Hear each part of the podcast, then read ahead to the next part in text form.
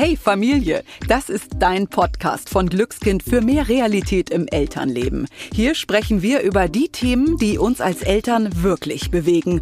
Ungeschminkt und informativ. Mainstream oder bla bla gibt es bei uns nicht. Dafür wertvolle Tipps, tolle Persönlichkeiten und ganz besondere Geschichten. Wir sind Kerstin Lücking, Hebamme und siebenfache Mutter. Ich weiß also, wie es laufen kann oder auch mal nicht und Dorothea Hinden, TV-Journalistin und zweifache Mama. Die, die nach einer Antwort immer noch eine weitere Frage hat.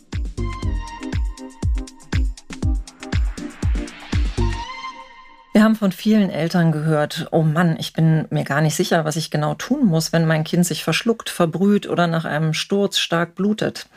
Unfälle bei unseren Kindern, das ist ja eigentlich eh schon ein Horrorszenario, aber wenn wir uns unsicher sind, was wir im Notfall tun müssen, dann handeln wir in einer solchen Situation möglicherweise vor Schreck oder lauter Angst gar nicht.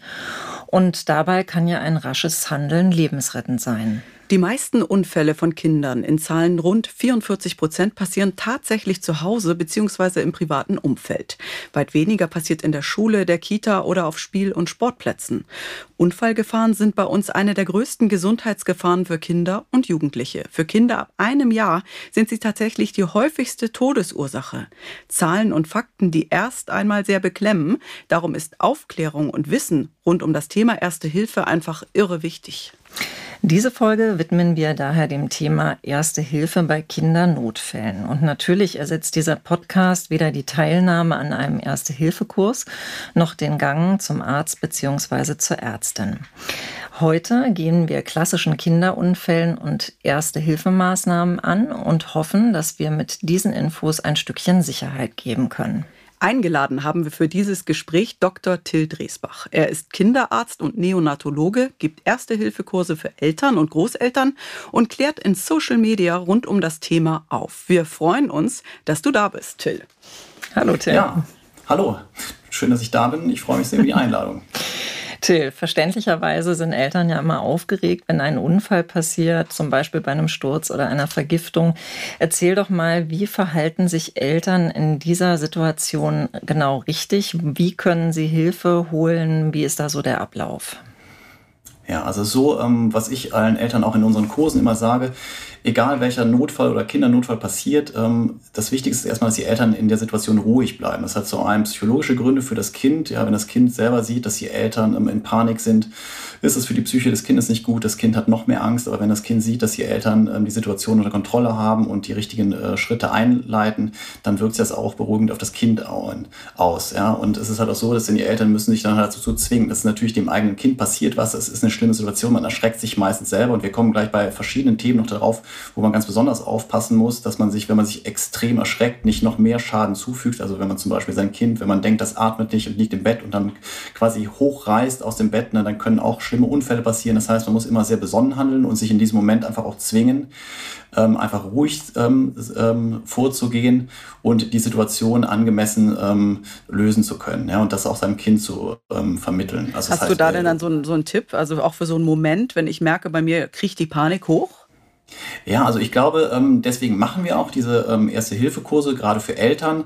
Ähm, man muss sich, glaube ich, mit diesen ganzen, mit dieser ganzen Problematik Kindernotfälle, was kann alles passieren, einmal auseinandersetzen. Und wenn man weiß, wie reagiere ich, wie, welche Situationen können rein theoretisch auf mich zukommen und wir wissen an der Statistik, es passiert ja eigentlich immer das Gleiche. Ja, also mhm. ich kann mich darauf vorbereiten oder beziehungsweise anders gesagt, noch viel wichtiger, ich kann die meisten Sachen eigentlich auch verhindern. Wenn ich weiß, welche Gefahren wo vorherrschen, kann ich Prävention betreiben kann ähm, in besonderen Situationen vielleicht ein bisschen mehr aufpassen als sonst und kann dadurch ganz viele ähm, Unfälle auch verhindern. Es passieren Dinge, wo Mütter, unsere Eltern uns dann auch sagen, ich habe gar nicht daran gedacht, dass das überhaupt passieren kann. Und in solchen Kursen ähm, schildern wir oder zeigen halt die häufigsten Kindernotfälle, erzählen auch ein bisschen aus unserer Praxis, was wir so jeden Tag sehen im Krankenhaus. Und ähm, ich glaube, das gibt einem schon sehr viel Sicherheit. Und dann kann ich hier schon direkt am Anfang sagen, es lohnt sich auf jeden Fall, so einen ähm, Erste-Hilfe-Kurs für Eltern zu besuchen, weil in diesen Kursen ähm, kriegt man schon diese Sicherheit, die, mit diesen Situationen ähm, umzugehen. Und auch ganz wichtige Message ist einfach, die meisten Handlungsanweisungen oder das meiste, was man tun sollte in so Notfällen oder auch sein Kind ähm, äh, dementsprechend dann zu retten oder ähm, zu behandeln, sind total einfach und ähm, man muss davor gar keine Angst haben. Aber das Wichtige ist, man muss es halt einmal vorher gehört haben oder noch besser gemacht haben, also geübt haben an der Puppe oder ähm, in der Simulation einmal durchgesprochen haben. Und das gibt einem die Sicherheit, auch in diesen Situationen, wenn die auftreten, ähm, dann einfach Ruhe zu bewahren. Aber es kann ähm, man wird immer aufgeregt sein und ähm, das wird sich nie ganz abstellen lassen. Also einmal tief durchatmen oder wie? Also was, was mache ich ja. denn dann?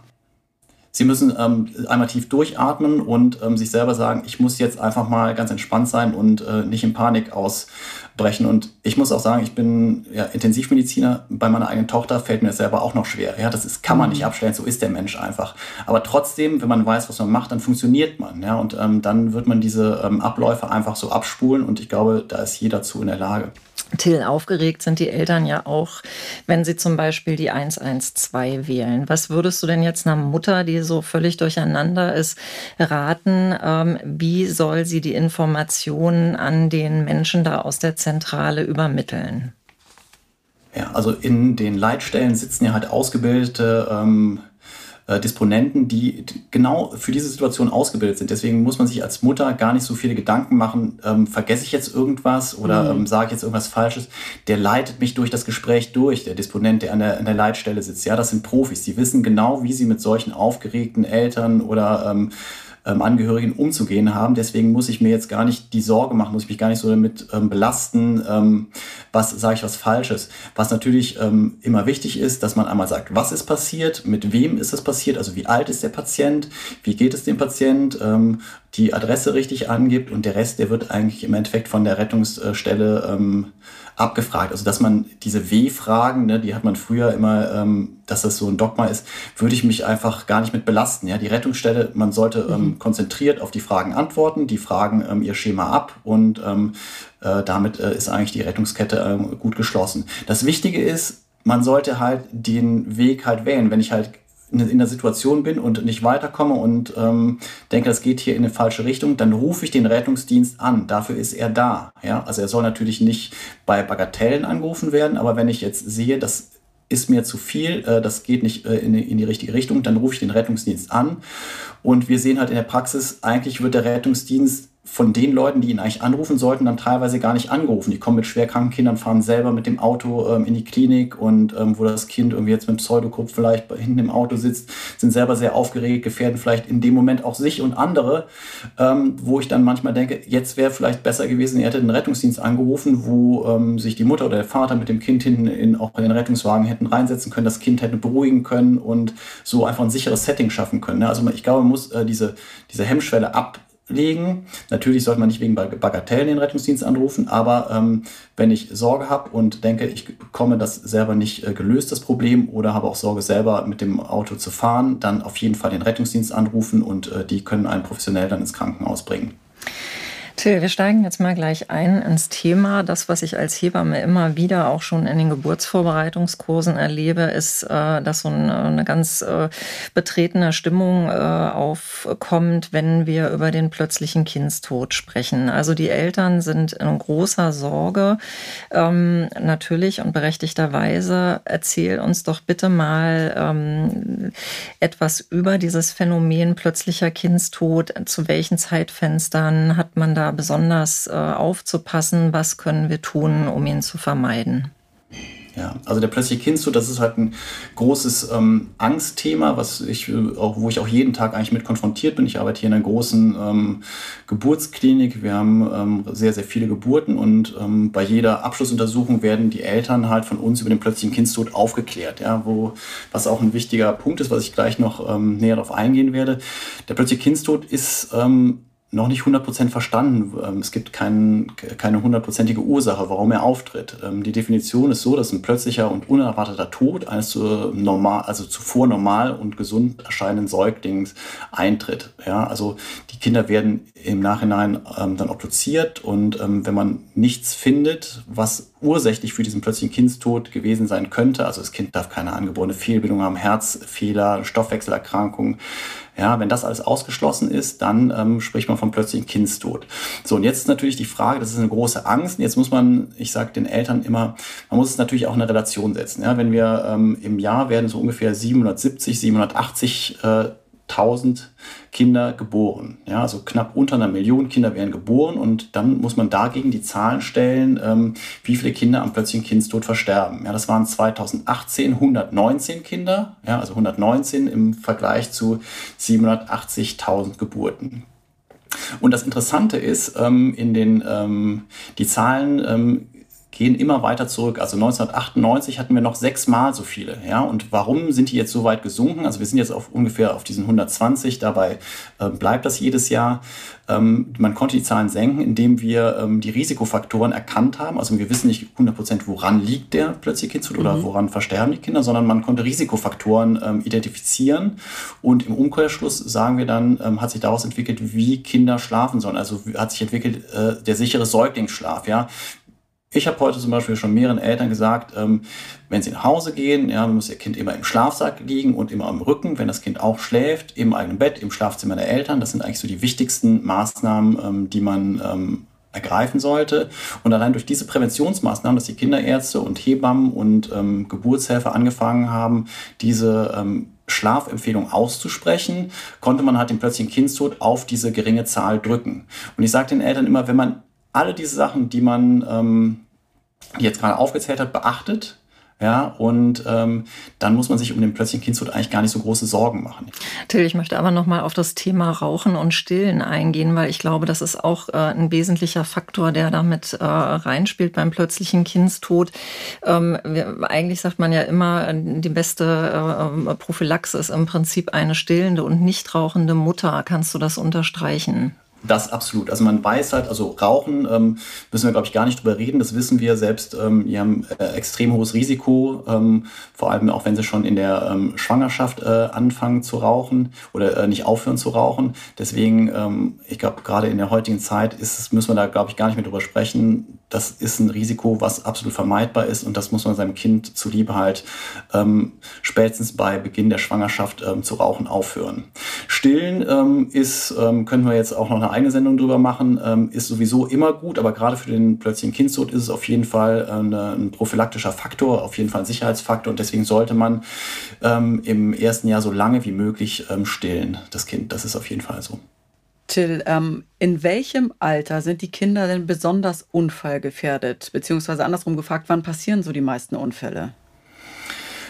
Ja, es ist halt so, dass die Unfälle sich äh, im Alter vom Lebensalter ja so ein bisschen unterscheiden. Also im ersten, äh, im ersten halben Jahr hat man vor allem eher Sturzunfälle. Ja, da fallen die Kinder von Wickeltischen runter oder aus, äh, aus Betten vom Sofa, Transportmittelunfälle, ne? also Kinderfälle aus Maxikosi ähm, oder auch ähm, Erstickungsunfälle sind halt auch da ähm, und äh, wenn man ähm, dann weitergeht, bis so ungefähr vier Jahre, dann, wenn die Kinder ähm, mehr in den Mund nehmen, also ähm, Gegenstände, ähm, dann kommt es zu Vergiftungen, Verätzungen, Verbrühungen und Verbrennungen. Also wenn die Kinder mobiler werden, heiße Tasse Kaffee runterziehen, ähm, ähm, Treppe runterfallen, ja, das sind so die ersten Lebensjahre ähm, eigentlich die häufigsten ähm, Sachen, die auftreten. Und wenn die Kinder dann noch älter werden, so ab fünf Jahren, dann nehmen halt die Verkehrsunfälle zu und Sport- und Freizeitunfälle.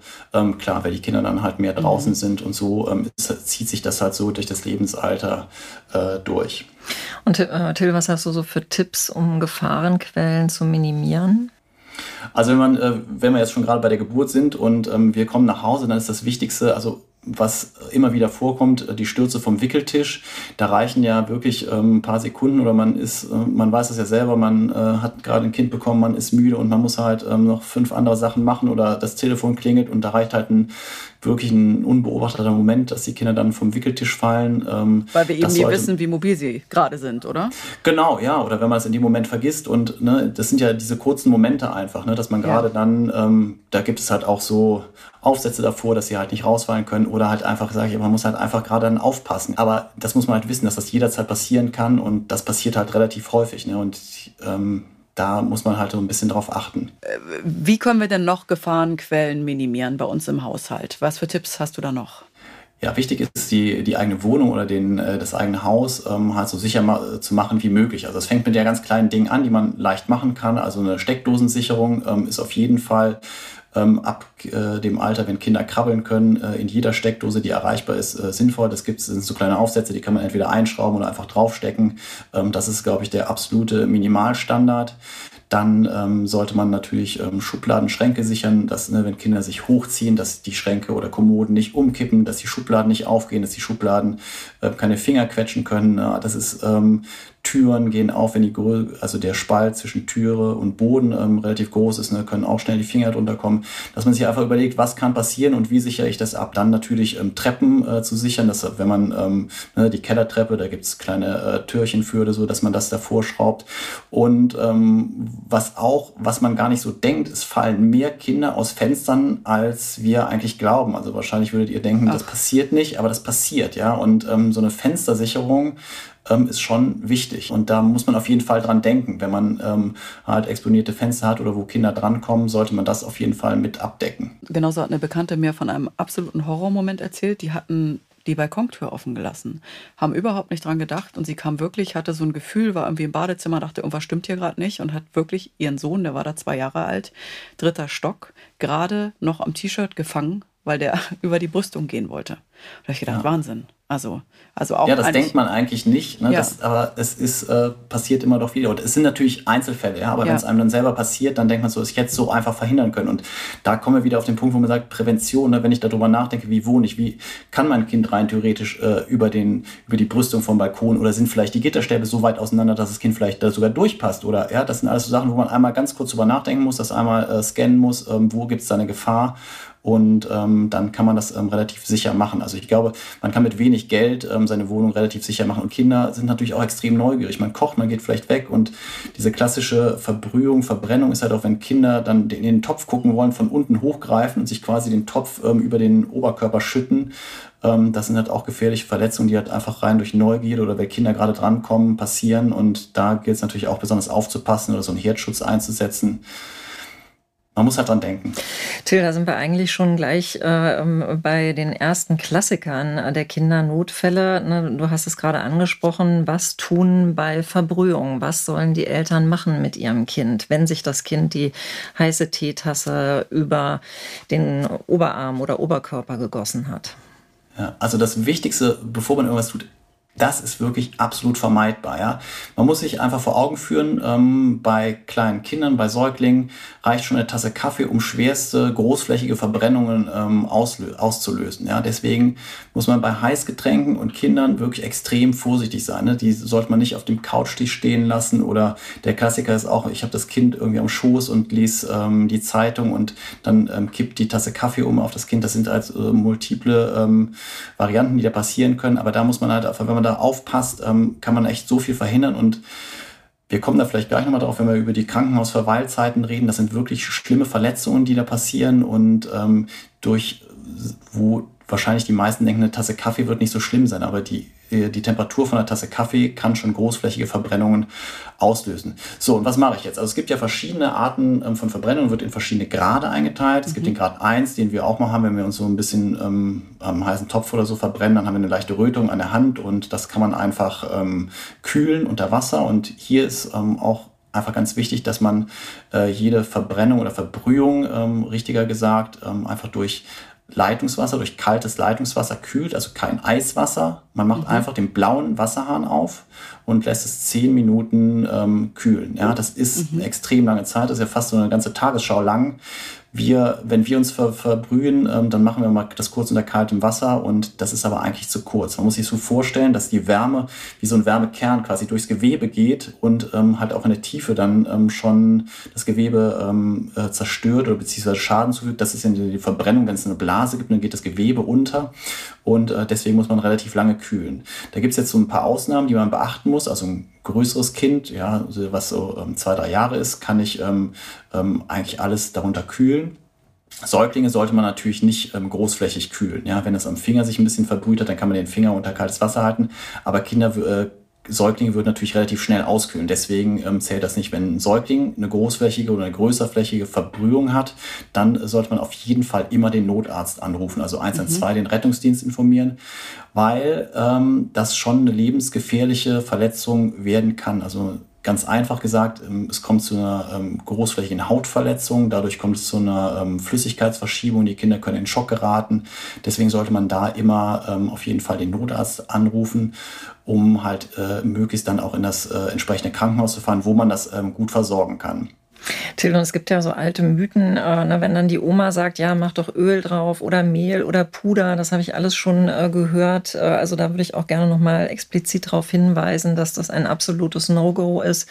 Und was würdest du den Eltern äh, raten, ähm, wie man mit der Haut umgeht? Also sollte man das abdecken, zum Beispiel mit Frischhaltefolie oder was ist da dein Tipp?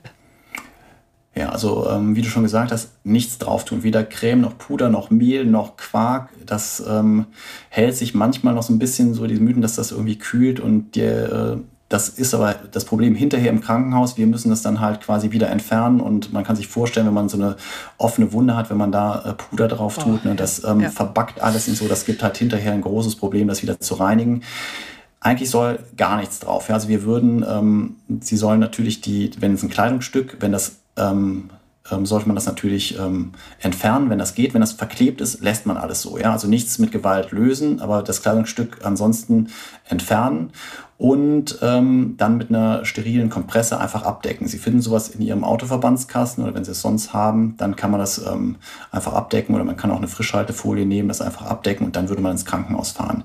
Ich würde, ich rate von so einer Heimbehandlung eigentlich immer ab, immer ähm, ab einer größeren Blasenbildung, vor allem im Gelenkbereich ähm, oder Größerflächenverbrennungen, weil ähm, mit, heutzutage gibt es relativ gute ähm, Verbandsmaterialien, gerade für Verbrennungen, die extrem gute Ergebnisse liefern. Das kriegt man zu Hause gar nicht hin. Deswegen, wenn Sie in eine Kinderklinik fahren, ähm, sind diese Materialien alle da und man kriegt halt extrem gute Ergebnisse. Und das ist halt gerade wichtig in, in Gelenkflächen oder halt ähm, kosmetisch im Gesichtsbereich oder so. Deswegen sollte man da immer diese professionellen Materialien nehmen ähm, wo es extrem gute Ergebnisse gibt und wo das halt auch dann kontrolliert werden kann. Till, wenn wir jetzt mal so die Klassiker von den Stürzen angucken, also was ich doch auch als Hebamme manchmal höre, ist der Sturz vom Wickeltisch, vom Hochstuhl, vom Sofa, eben wie du es vorhin auch mal gesagt hast, aus dem Maxi-Cosi. Da ist ja, da gibt es ja eine ganze Bandbreite von Verletzungen, von der kleinen Beule bis hin zur ähm, Schädelfraktur. Ähm, erzähl doch bitte einfach mal, was die Eltern machen können und auch wie man es differenzieren kann jeder, der Kinder hat, weiß, Kinder fallen andauernd hin, stoßen mhm. ihren Kopf irgendwo gegen und das Problematische oder die, das Problematische ist ja, was ist schlimm und was ist nicht schlimm. Das ist ja manchmal relativ zu Hause relativ schwierig einzuschätzen. Ist das jetzt noch okay, wenn das Kind ähm, einfach vornüber ähm, im Kopf ähm, auf den Boden geknallt ist oder nicht? Wann, oder die Frage ist eigentlich, wann muss ich ins Krankenhaus? Wann muss ich das jemand äh, angucken lassen? Mhm. Man kann eigentlich sagen, was klar ist, klar, wenn die Kinder bewusstlos werden, rufe ich immer den Rettungsdienst, also 112 an. Sonst ist auch noch wichtig, wenn die Kinder Übelkeit unterbrechen zeigen. Ja, und ja. auch das ähm, im, im, im, Verlauf, also im Tag später, danach oder ähm, zwei Tage danach. Und das ist auch wichtig, wenn sie zum Kinderarzt gehen. Ja, wenn sie ähm, das Kind ähm, stürzt vielleicht und schlägt sich den Kopf an und äh, beim nächsten Tag tritt Übelkeit und Erbrechen auf, dass sie dem Kinderarzt auch sagen, Gestern ist das Kind übrigens gestürzt mit dem Kopf äh, da und dagegen gestoßen. Ähm, ich wollte das nur sagen, damit der Kinderarzt das einschätzen kann. Ne? Vielleicht ist gerade Winter und es ist irgendwie Gastroenteritis-Zeit und äh, der hat schon zehn Kinder gesehen mit ähm, Übelkeit in der Brechen und sagt, alles klar, das ist der Nächste, weiß aber nicht, dass das Kind gestern gestürzt ist. Und dann kommt diese Symptomatik einfach nochmal in eine äh, ganz andere Ebene. Ja? Dann wird nochmal ähm, noch eine neurologische Untersuchung gemacht von dem Kind. Und deswegen ist es halt auch wichtig, das beim Kinderarzt dann anzugeben. Ja?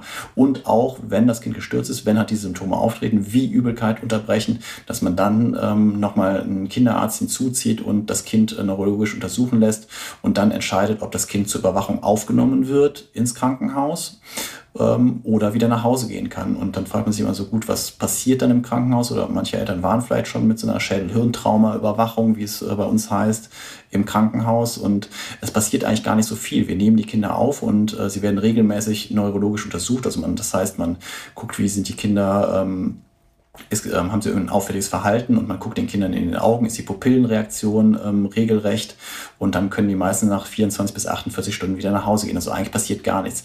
Aber das ist halt so wichtig, wenn irgendwas passiert, ist man halt in einem Krankenhaussetting und kann sofort ähm, eingreifen und ähm, beziehungsweise wovor hat man Angst? Man muss es ja einfach ganz klar ansprechen. Man hat halt Angst, dass man halt so eine schwere Gehirnprellung äh, hat, wenn man eine Schädelhirntraumaüberwachung hat, dass man ähm, neurologische Beeinträchtigung hat oder vielleicht eine Hirnblutung. Ja. ja. und das möchte man halt überwachen. Und wenn es dann soweit, äh, wenn das dann so wäre, kann man halt im Krankenhaus damit ganz anders umgehen, sobald das Kind symptomatisch wird, als wenn sie dann zu Hause sind, es vielleicht gar nicht richtig einschätzen und dann wertvolle Zeit verlieren. Deswegen macht man diese Schädelhirntraumaüberwachung, wobei man auch sagen muss, dass die meisten dann Gott sei Dank ähm, einfach wieder ganz normal gesund nach Hause gehen. Aber das ist halt eine, äh, eine, eine, eine Vorsichtsmaßnahme, ja, um halt möglichst diese Kinder zu erwischen, die halt ähm, dann weniger Glück gehabt haben. Till, wenn wir jetzt mal so ein bisschen weitergehen, auch so ins Krabbelalter äh, und dann die Flöhe, alles Mögliche in den Mund stopfen, von kleinen Lego-Einern über Taschentuchpackungen, Luftballons, Murmeln. Äh, das ist ja auch ein Graus jeder Mutter, wenn sich ein Kind verschluckt. Was tut sie in diesem Fall? Gut, also verschlucken ist ja eigentlich das ähm, mit für mich immer mit das wichtigste Thema, weil das ähm, ist, hat eine relativ große Bandbreite. Jeder kennt das. Das geht von ähm, Verschlucken ähm, von äh, einer Milchmahlzeit, wie gesagt, bis zum, zum Lego-Baustein ähm, ist halt alles möglich. Ja. Und Kinder gerade ne, auch wenn die Beikost beginnt, dann fangen Kinder auch, ist ja auch manchmal so ein, so ein Zwischending zwischen Würgen und Schlucken und ähm, sich verschlucken. Das muss halt auch alles erst koordiniert werden, alles gelernt werden. Und das ist natürlich auch eine gefährliche Zeit, ähm, die äh, da durchgestanden werden muss. Und klar, und gerade wenn die Kinder dann anfangen zu spielen und kleine Teile in den Mund nehmen und dann vielleicht verschlucken, sollte man auf jeden Fall als Eltern ähm, wissen, wie man dann reagiert. Und dafür empfehle ich halt so einen Erste-Hilfe-Kurs ähm, oder zumindest, dass man sich im Internet einmal ähm, anguckt, was für Maßnahmen dann durchgeführt werden. Ja, also ich kann es jetzt mal erklären, aber in so einem Podcast kann ich das natürlich ja. nicht so rüberbringen wie mhm. vielleicht in einem, in einem, in einem Videotraining oder ja. Äh, in so einem Erste-Hilfe-Kurs, wo ich das dann halt selber vormache. Ja. Das Wichtige, was man, glaube ich, mitnehmen kann, wenn Kinder ähm, selber noch husten können ja, und ähm, sprechen können, dass man die Kinder auffordert, dass sie versuchen, das, äh, diesen Fremdkörper auszuhusten. Weil alles, ähm, was ich ähm, selber, also was das Kind selber machen kann, die eigene ähm, Hustenschuss ist immer viel, viel besser als alle Maßnahmen, die von außen kommen. Irgendwann geht das natürlich nicht mehr, wenn das Kind keine Luft mehr bekommt, wenn das Kind ähm, anfängt zu röcheln, dann ähm, würde man dem Kind ähm, die Schulterschläge, also mit der flachen Hand, mit dem Handballen zwischen die Schulterblätter schlagen und dabei äh, den äh, Oberkörper tief halten. Also man kann sich ein größeres Kind ähm, übers Bein halten und ähm, kleineren Säugling kann man sich sogar auf den Arm legen. Wer sich dafür interessiert, kann auf unserer Seite www.kindernotfall-bonn.de, da haben wir eine Anleitung, wo man das mit äh, Bildern eigentlich ganz gut sehen kann und ähm, das muss man sich einmal angucken und in unseren Kursen ähm, schulen wir das halt auch an äh, Puppen und wir haben so spezielle Trainer, wo wir ähm, auch einen Heimlich-Handgriff machen können. Das wäre so ein weiteres Manöver, wo man ähm, quasi äh, die, den, ähm, beide Hände unter, ähm, über, beziehungsweise über den Bauchnabel auflegt und dann eine ruckartige Bewegung macht und dadurch durch diese Druckerhöhung der Fremdkörper wieder ähm, ausgestoßen wird. Das kann man sich auf unserer Internetseite oder in unseren Kursen angucken und damit sollte man sich einfach vertraut machen, ja, mit diesen Maßnahmen, die man dann durchführen muss. Ähm, wenn das Kind bewusstlos wird, muss man natürlich immer daran denken, dass man natürlich auch den äh, Notarzt gleichzeitig anruft und man ist ja selten alleine zu Hause, dass man halt frühzeitig sich professionelle Hilfe holt, wenn man äh, merkt, äh, das geht in eine falsche Richtung. Und das ist nicht so selten, ja, wenn Sie im Internet äh, nachgucken, ähm, es gibt viele ähm, Presseberichte über Kinder, die sich verschlucken auf Weihnachtsmärkten in der Kita. Das kommt immer wieder vor. Und diese Maßnahmen sollte eigentlich jede Mutter oder jeder Vater und auch die Großeltern, und deswegen machen wir auch Großelternkurse, weil die Kinder natürlich auch vermehrt bei den Großeltern ähm, betreut werden oder auch vor allem auch in der ähm, Einrichtung, also in den Kitas. Ähm, die sollten das alle gut können weil es halt jederzeit passieren kann. Und da zählen halt wirklich Minuten, wenn der Atemweg verlegt ist, den wieder frei zu machen.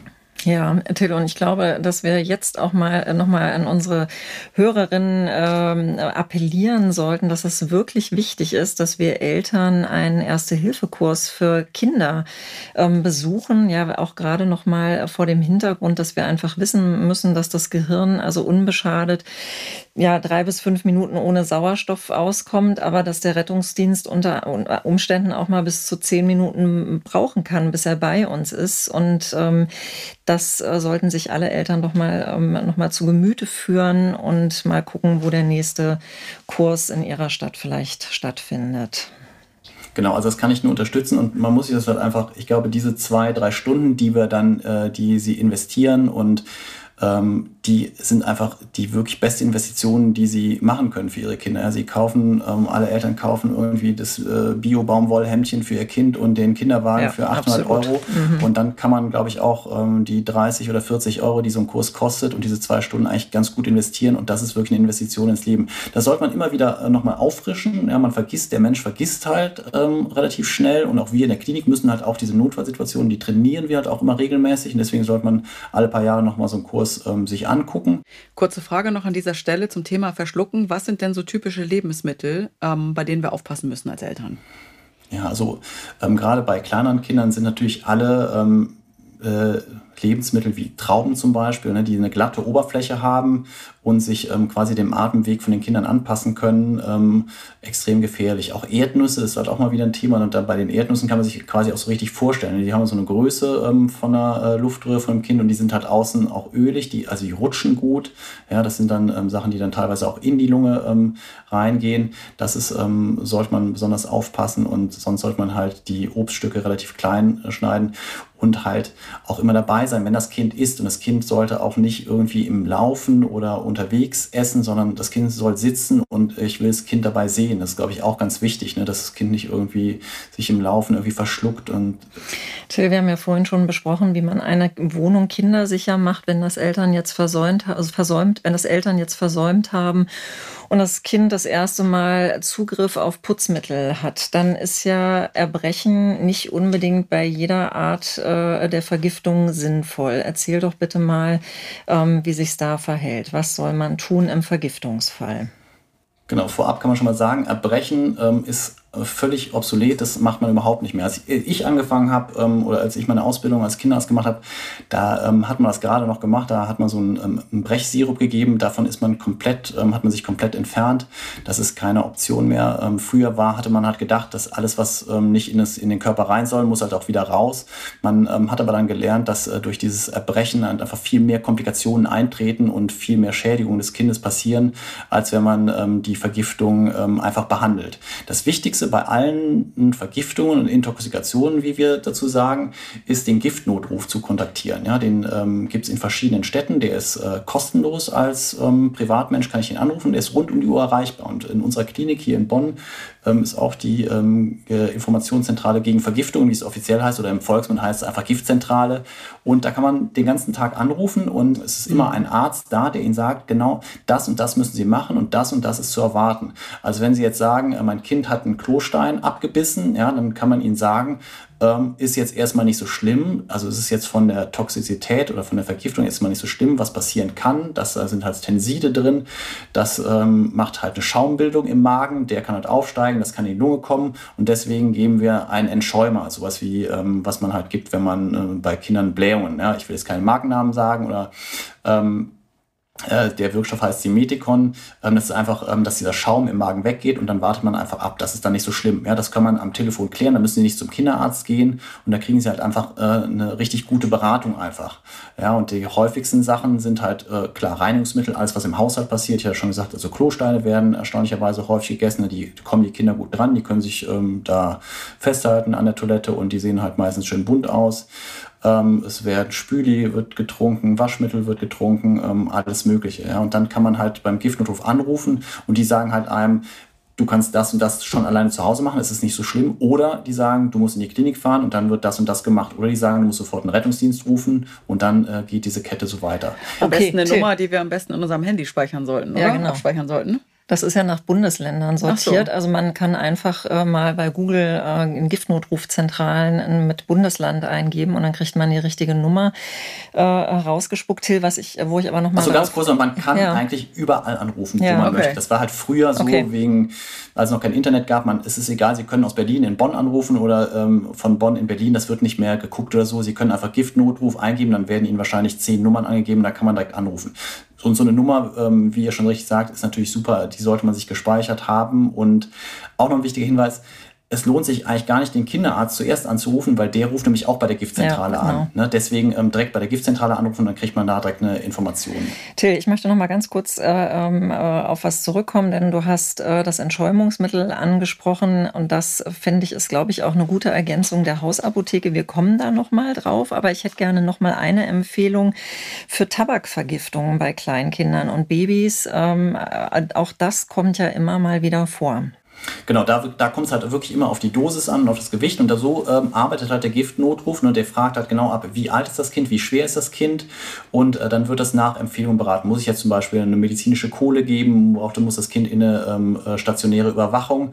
Und das kann ich halt mit dem Giftnotruf äh, gerade machen. Bei äh, diesen Zigarettenintoxikationen ähm, ähm, ist halt klar, man sollte sowieso nicht im Haus rauchen. Man sollte das halt versuchen, ähm, den Aschenbecher entfernt zu halten, wenn man ähm, trotzdem rauchen muss. Aber es bleibt halt manchmal nicht aus aus. Manchmal ist man auf Spielplätzen, also in den Sandkästen finden die ähm, äh, diese Zigarettenkippen. Meistens ist es nicht schlimm, ähm, aber trotzdem würde ich dann immer beim Giftnotruf anrufen und dann kann man halt direkt gegenrechnen, wie viele Zigarettenkippen sind genommen worden. Ja, es ist durchaus äh, in der Regel, dass dann mehrere direkt gegessen werden, also Zigaretten. Ähm, äh, Stummel und ähm, was muss ich dann machen? Und äh, das ist halt so die klassische Frage für den Giftnotruf. Das ist ein ganz häufiger Anruf und das würde ich halt ähm, so immer ähm, handhaben. Es gibt ja ähm, Vergiftungen und ähm, vor allem Verätzungen sind mir halt auch ja, ähm, ein großes ja. Anliegen und da ist halt immer das große Beispiel dieses Spülmaschinentabs. Ja, wenn ihr jetzt mal überlegt, wo ja. ähm, habt ihr eure Spülmaschinentabs, ähm, bewahrt ihr die auf und die sind zu 90 Prozent eigentlich immer in diesem Schrank neben der Spülmaschine auf Krabbelhöhe. Ja, wenn man die Tür aufmacht, sind die, äh, stehen die da und die sind äh, heutzutage relativ bunt und es gibt halt mittlerweile äh, leider auch welche, wo sich die Verpackung auflöst. Ja? Und wenn ein Kind ähm, diese, mit dieser selbstauflösenden, äh, durchsichtigen Verpackung den äh, Spülmaschinentab im Mund hat, ähm, kann es davon ein Stück abbeißen und ähm, die sind halt so ätzend, die machen halt große Schädigungen in der Speiseröhre und da muss man halt wirklich extrem aufpassen. Also es gibt viele ähm, äh, Hausmittel, die nicht gefährlich sind, also Putzmittel und ähm, Spül, ähm, Handspülmittel und so, das ist meistens nicht so gefährlich, aber das sind halt so Sachen, die ätzend sind. Das ist ähm, wirklich schlimme Verletzungen, die halt ähm, ähm, wirklich eine große Auswirkung haben und deswegen sollte man da ganz besonders darauf aufpassen. Das ist mir immer ganz wichtig, dass man die halt gut wegpackt, weil so ein abgebissener ähm, Spülmaschinentab ist halt wirklich eine sehr unangenehme Sache. Okay. Wollen wir mal zu Fieberkrämpfen kommen? Wie erkenne ich so einen Fieberkrampf überhaupt? Und ähm, was unterscheidet ihn zum Beispiel von einem epileptischen Anfall? Ja, also der äh, Fieberkrampf äh, geht meistens mit einer Temperaturerhöhung einher und ähm, so ein Krampfanfall kann äh, unterschiedlich aussehen. Ähm, meistens kommt es zu Muskelzuckungen, ähm, also was man auch so aus dem Fernsehen kennt. Es kann aber dann teilweise ähm, auch mehr oder weniger ausgeprägt sein. Das merkt man schon. Ne? Das Kind ist in dem Moment nicht ansprechbar. Ja, also wenn ein Kind ansprechbar ist, dann hat es ähm, oder irgendwie spricht, dann hat es keinen Krampfanfall. Aber wenn ein Kind Fieber hat und danach ähm, dann äh, nicht ansprechbar ist und äh, Muskelzuckung hat, dann ähm, äh, gehen wir von äh, erstmal von einem Fieberkrampf aus. Da muss man natürlich gucken, gibt es noch eine andere Ursache. Das ist in dem Moment aber eigentlich gar nicht so wichtig, weil immer wenn ein Kind einen Krampfanfall hat, würden Sie ähm, den Rettungsdienst anrufen, weil Sie wissen in dem Moment gar nicht, warum hat das Kind einen Krampfanfall. Es gibt ganz viele unterschiedliche Ursachen, warum man einen Krampfanfall haben kann. Und ähm, deswegen würden Sie immer den Rettungsdienst dazu mhm. rufen, mhm. wenn Sie einen Krampfanfall in der häuslichen Umgebung haben. Dann ähm, ist es halt wichtig, bis der Rettungsdienst da ist, dass man ähm, den Krampf nicht versucht zu unterbrechen, also dass man nicht versucht, Arme und Beine festzuhalten. Da werden enorme Kräfte frei und da kommt es eher zu Verletzungen von den Kindern. Wichtig ist, dass man sich quasi hinter das Kind kniet und den Kopf ähm, so leicht anhebt, dass der nicht auf dem Boden immer schlägt und quasi den Kopf schützt. Und dann ähm, wartet man den äh, Krampfanfall ab. Man guckt am besten noch auf die Uhr, weil es dann halt hinterher wichtig ist in der Klinik, um das ähm, einschätzen zu können, wie lange hat der jetzt gedauert, wie sieht der aus, der Krampfanfall, um halt hinterher sagen zu können, was ist das für ein Krampfanfall neben anderen Untersuchungen. Und dass einer gleichzeitig auch den Rettungsdienst anruft, weil sie müssen danach eigentlich immer ins Krankenhaus aus, um halt auszusch oder beziehungsweise um erstmal zu gucken, was ist das überhaupt für ein äh, Krampfanfall. Und ähm, wenn ich einen Krampfanfall habe, kann ich natürlich noch einen bekommen. Das wissen die gar nicht, deswegen sollten sie auf gar keinen Fall äh, mit dem Auto selber fahren. Und ähm, deswegen ist die Empfehlung dann doch mit dem Rettungsdienst ins Krankenhaus zu gehen. Till, die nächste Frage ähm, zielt ab aufs, auf starke Blutung. Also ich erlebe das bei meinen eigenen Kindern auch gerade äh, so in Wachstumsschüben. Die haben unglaublich viel mit Nasenbluten zu tun. Und was ist denn da dein Tipp? Genau, bei Nasenbluten ähm, ist halt so, dass man ähm, das ein bisschen kühlen sollte. Äh, man sollte ähm, erstmal nichts reinstecken, man kann es so ein bisschen zusammendrücken und ähm, auch äh, zu beruhigen. Das Wichtige ist halt, dass die Kinder äh, sich nicht aufregen und ähm, also das ist, sieht ja halt immer sehr schlimm aus. Und es ist halt teilweise auch mit relativ viel Blut, ähm, ist es ja vergesellschaftet, es läuft überall hin. Das ähm, stresst natürlich alle, wenn man es zum ersten Mal gesehen hat, dass man da auch Ruhe bewahrt, weil klar, wenn der Blutdruck dann noch weiter hochgeht, dann ähm, ist es natürlich auch noch äh, schlechter. Und Kühlung, wo würdest du dir empfehlen? So klassisch im Nacken? Ich hab, kann mich erinnern, ich habe früher immer einen, einen, Waschlappen in den Nacken geknallt. Ja, genau. Wie macht oder man? an die Stirn. Ja, oder an die Stirn, ja. Genau, das ist halt einfach, dass man ähm, sagt, äh, dass, äh, dass es zur zum, äh, Verengung der Gefäße kommt, dass man es halt ein bisschen kühlt. Das ist äh, sicher ähm, auf jeden Fall äh, eine gute Sache und äh, den Kopf eher ein bisschen nach vorne beugen, ähm, damit das Blut aus der Nase rausfließt. Also man hat das halt so das Problem, wenn man, man das hat man früher, glaube ich, immer gemacht oder man macht es instinktiv, dass man den Kopf nach hinten legt. Äh, das ist das Problem, dass dann das Blut hinten in den Rachen runterläuft und ähm, dass man das dann verschluckt ähm, und da dann äh, teilweise auch vielleicht dann äh, äh eine, Aspir eine Blutaspiration hat. Ja? Und also ich würde die Nasenflügel einfach ähm, zusammendrücken leicht und ähm, den Kopf ein bisschen nach vorne und ein bisschen kühlen und ähm, äh, beruhigend auf das Kind einwirken. Mhm. Unser nächster Punkt ist das Thema Ertrinken und die Gefahren. Ähm, statistisch gesehen ist das ja die häufigste Todesursache bei kleinen Kindern. Wo besteht denn die Gefahr? Soweit ich das weiß und immer wieder lese ich, dass selbst Pfützen gefährlich sind für genau, kleine Kinder. Ähm, Warum? Ähm, äh, bei Ertrinken ist es halt wirklich so, dass es auch Alters, ähm, also es ist, kommt auf das Alter an, wo Kinder ertrinken. Es ist eigentlich ganz interessant, dass ähm, die meisten Kinder unter einem Jahr zu Hause ertrinken. Die ertrinken einfach in der Badewanne, ja. Ähm, die halt einfach dann ähm, reflekt, äh, untertauchen oder nicht gucken, ja, äh, und äh, dann reflektorisch ähm, quasi einen Atemstillstand kriegen. Das heißt also, ähm, dass man beim, wenn Kinder in der Badewanne sind, wirklich immer sehr, sehr aufpassen muss und die wirklich äh, keine äh, Sekunde allein lassen. Also auch wenn zwei Kinder dabei sind, äh, sollte man halt da immer aufpassen. Dann draußen ist halt die Gefahr, wie gesagt, wenn Kinder ähm, können wirklich in der Pfütze ertrinken, dann reflektorischen Atemstillstand kriegen. Ähm, was also auch ganz häufig ist, dass ungesicherte Teiche, mhm. Regentonnen, ja, selbst Wassereimer, das sind halt Sachen, die immer gesichert werden müssen. Schwimmen, also Swimmingpools, da darf man Kinder wirklich nie alleine ähm, lassen oder Gartenteiche bei den Großeltern, solche Sachen. Das muss man einfach bewusst sein, dass das wirklich ähm, gefährlich ist, ja, und dass man halt auch Kinder in diesen, wenn diese Gefahrensituation, und es ist für Kinder eine Gefahrensituation, wirklich niemals aus dem ähm, Auge verlieren darf. Ja. Und ich werde nie vergessen, mein erstes Ertrinkungskind, das ist jetzt schon ähm, sehr, sehr lange her, aber das war bei uns hier in Bonn, gibt es so Rheinauen, ähm, da sind so Seen, also so ganz, ist ganz flach, das geht ist nur knietief und die Mutter meinte, ich habe nur ganz kurz ähm, einfach, ne, die waren draußen Picknick machen, einige Minuten mein Kind nicht beobachtet und dann hat es halt in, in, in diesem Gewässer gefunden, was halt wirklich nicht tief war und das sind halt wirklich ganz schreckliche Dinge, die halt auch zu vermeiden sind. Das muss man einfach wissen. Offenes Wasser ist immer gefährlich für kleine Kinder und das darf ich mein Kind wirklich keine Minute aus dem Auge verlieren ähm, oder beziehungsweise unbeobachtet lassen. Das muss einem absolut klar sein. Und ähm, wenn die Kinder älter sind, ich weiß, es ist im Moment extrem schwierig mit Corona und es werden immer mehr Schwimmbäder äh, geschlossen, dass Kinder auch schwimmen lernen, ja, dass die ja. Kinder frühzeitig schwimmen lernen und mit Wasser auch umgehen können, ja, dass sie einen Respekt vor Wasser haben, dass sie ähm, sich darin bewegen können. Und das ist ähm, extrem wichtig, dass Kinder das frühzeitig beigebracht haben. Und es ist halt die Zeit zeigt, zeigt es, werden immer mehr Schwimmbäder zugemacht. Ja. Äh, der Schwimmunterricht findet in den Schulen nicht mehr statt und das ist äh, eine extrem gefährliche Entwicklung für unsere Kinder.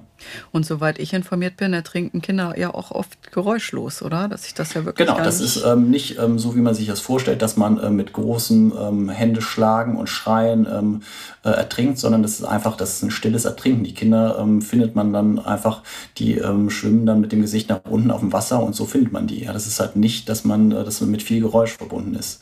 Also da kann man wirklich nur appellieren, dass man da, dass man das weiß oder verinnerlicht mit, äh, mit, mit äh, Gewässer, wie gesagt, ob Gartenteich bei den Großeltern oder zu Hause, Swimmingpool, ähm, offenes Gewässer, Gewässer ist extrem gefährlich und sollte entweder eingezäunt werden oder ähm, entsprechend gesichert werden und sonst sollte auf die Kinder gut aufgepasst werden.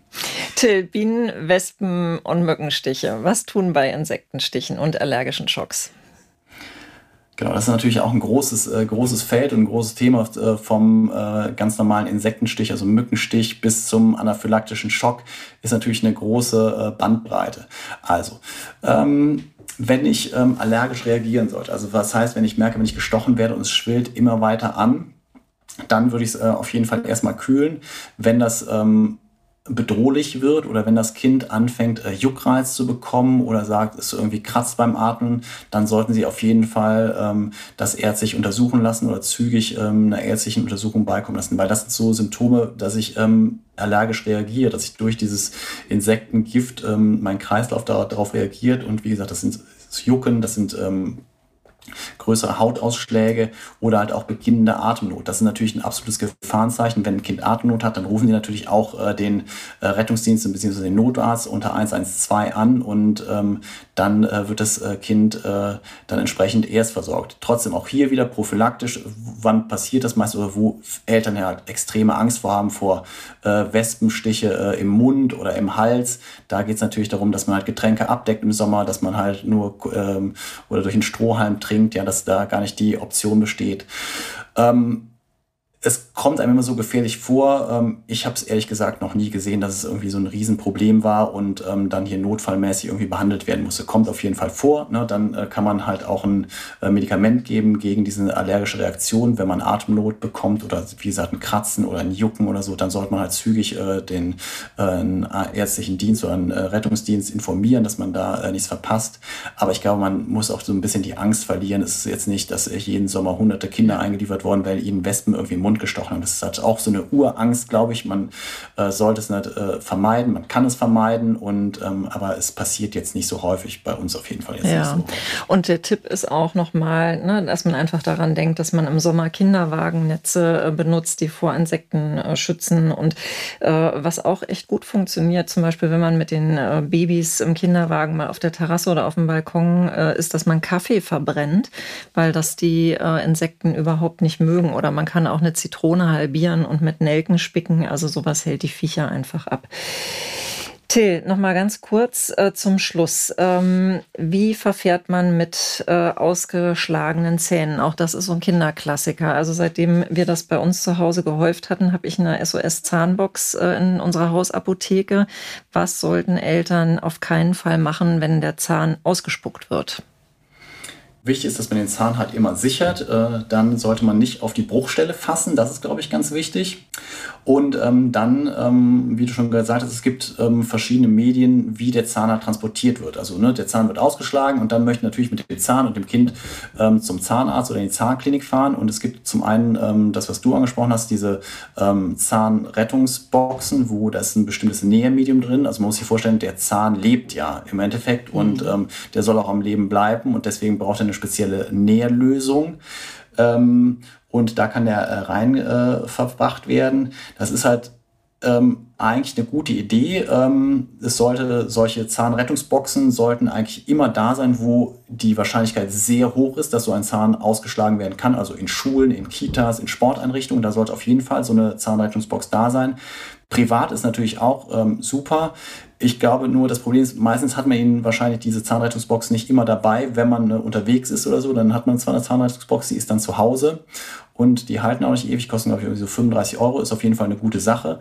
Aber ich glaube, wenn man keine eigene hat, sollte man auf jeden Fall darauf drängen, dass die Kita eine anschafft und sich ähm, äh, ins Leitungszimmer oder wohin auch immer stellt und dass man da einfach mal nachfragt, dass man einfach auch das Bewusstsein dafür schafft, weil in diesen Nährlösungen kann der Zahn halt ähm, gut transportiert werden, auch ähm, länger am Leben gehalten werden und dann äh, gegebenenfalls auch wieder replantiert werden. Ähm, das äh, ist heute äh, gut möglich. Was aber auch geht, dass man ihn einfach in äh, eine ähm, Klarsichtfolie einwickelt und dann ähm, mit zum Zahnarzt äh, bringt äh, oder ähm, ihn einfach in ähm, Kochsalzlösung, ne? Könnte man machen. Oder Haarmilch kann man in machen. In Haarmilch ist das ist die bessere genau. Empfehlung. Es sind jetzt gerade die neuen Empfehlungen mhm. rausgekommen, ähm, die neuen Reanimationsleitlinien, wo es auch ein Kapitel gibt über ähm, Erste Hilfe. Und da ähm, steht, ähm, dass man den äh, Zahn in Kuhmilch auf jeden Fall lagern kann. Den hat man, das hat man ja auf jeden Fall eigentlich immer zu Hause und ähm, verbringt den dann in ein Gefäß, wo man ihn mit Kuhmilch genau. dann Klingt so ein bisschen komisch, aber das ist halt so das beste Milieu für den Zahn. Und dann bringt man ihn am besten zum Zahnarzt und dann kann man weiter entscheiden. Genau, und wichtig ist halt nicht in den eigenen Mund nehmen. Till, du hast was ganz Tolles entwickelt, nämlich die Kindernotfallbox äh, mit äh, vielen Dingen. Was ist da drin? Und vor allem für welches Alter? Ja, also die Geschichte, um das ganz kurz zu erzählen. Ähm, wir haben die äh, Dr. Tills Kindernotfallbox vor einigen Jahren entwickelt und wir kamen halt in den Kursen darauf, dass halt immer äh, gefragt wurde, was sollen wir eigentlich zu Hause haben für, eine, für Kindernotfälle oder für Erste Hilfe. Und dann haben wir uns so ein bisschen informiert und geguckt und haben festgestellt, es gibt eigentlich gar nichts Gutes, ähm, was man so empfehlen kann. Ja? Also wir konnten eigentlich kein Produkt so richtig empfehlen, weil es entweder war, war es mit vielen Dingen, die man gar nicht brauchte, viel zu teuer oder viele äh, wichtige Dinge, die äh, fehlten, ähm, äh, waren halt nicht dabei. Deswegen haben wir damals angefangen, einfach so ein Set zu entwickeln, wo wir als Kinder erst gedacht haben, das braucht man zu Hause, das ist auf jeden Fall sinnvoll und wichtig und haben dann äh, ganz klein angefangen. Wir haben das damals, äh, wurde es verpackt in so einer Box da äh, für Kartoffelsalat, kennt man vielleicht in so einer quadratischen Box, in so eine große Kartoffelsalatbox, ähm, haben wir die wichtigsten Sachen reingepackt und ähm, das halt für die Eltern gemacht, die unsere Kurse gemacht haben. Das ist dann immer weiter gewachsen, haben wir immer verfeinert und es gibt noch eine Broschüre dazu in der eigenen Tasche und ähm, da sind ähm, wirklich von der Zeckenzange bis zu den notwendigsten Verbandsmitteln, äh, Pflaster. Wir haben ein eigenes Zahnrettungsset entwickelt, also für die Kurzzeittransport. Ähm, eigentlich alles äh, in einer ähm, Tasche oder Box zusammengepackt und ähm, ja, das kann man äh, mittlerweile ähm, kaufen ähm, über, über im Internet in verschiedenen ähm, Stellen und oder über unsere Internetseite. Und das ist eigentlich eine gute Sache, weil wir äh, spenden einen Teil von den, den Erlösen eigentlich immer für gute Zwecke oder die ähm, äh, für Kinder ähm, eingebracht werden. Also wir haben verschiedene Projekte unterstützt, äh, wo äh, die im Endeffekt Kindern zugutekommen. Das kann man auf unserer Internetseite nachlesen. Und es ist halt ähm, einfach eine verdammt gute Tasche, die man halt gut mitnehmen kann. Da hat man alles zusammen, man muss sich keine Gedanken machen. Und äh, die ist immer dabei, ob man in Urlaub fährt oder am Spielplatz, äh, die ist immer griffbereit. Und wir haben halt dann auch eine Broschüre entwickelt, wo man halt auch noch schnell nachlesen kann, wenn man äh, sich irgendwie unsicher ist oder nicht so ganz genau Bescheid weiß, was man in dem Moment machen soll. Till, ganz, ganz herzlichen Dank für dieses nette Gespräch ja, mit den vielen Input für unsere Hörerin. Wir wünschen dir weiterhin alles Gute für deine Arbeit und ähm, ja, wünschen dir einen schönen Nachmittag. Ja, vielen Dank und ähm, an alle Hörer, machen den Kindernotfallkurs. Unbedingt. Unbedingt. Da genau. sind wir ganz bei dir. Okay. Mach's gut, ciao. Alles klar, tschüss. Wir freuen uns, wenn dir unser Podcast gefallen hat. Hast du Fragen, Anregungen oder Themenwünsche? Dann schreib uns doch gerne eine Mail an podcast.glückskind.de und Glückskind mit UE. Außerdem findet ihr in den Streaming-Portalen unter Glückskind weitere Audioformate wie Kinderhörspiele, Kinderlieder oder Einschlafgeräusche.